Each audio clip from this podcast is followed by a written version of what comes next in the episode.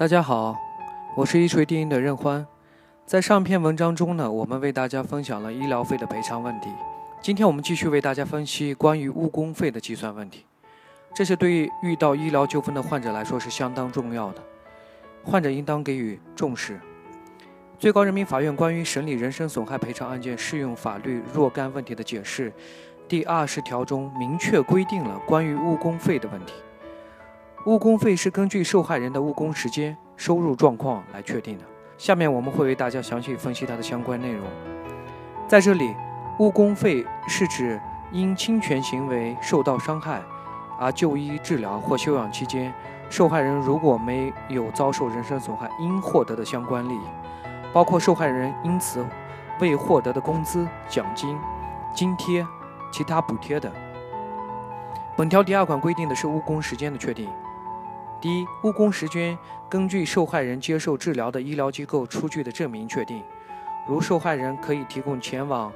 门诊就诊的挂号单、病历、住院记录以及医疗机构出具的要求在家休养的证明等来证明在多长时间内无法从事正常工作与劳动。第二，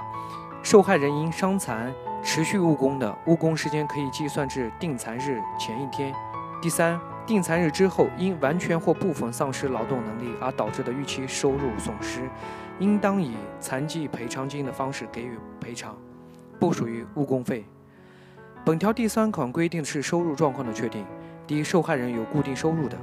误工费按照实际减少的收入计算，这既包括工资，也包括奖金、津贴等，但一般不包括企业经营者作为受害人时丧失的企业经营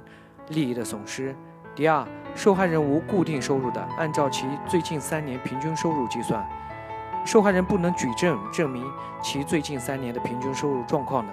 可以参照受诉法院所在地相同或者相近行业上上一年度职工的平均工资计算。是否属于无固定劳动收入，以受害人是否具备劳动能力为标准，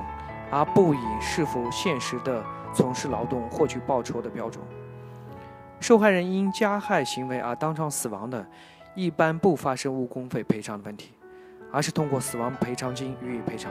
这点患者一定要注意。以上便是误工费计算的相关内容，希望对大家有所帮助。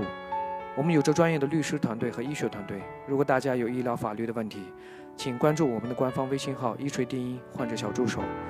留言或者致电我们的咨询热线：四零零六七二五七二。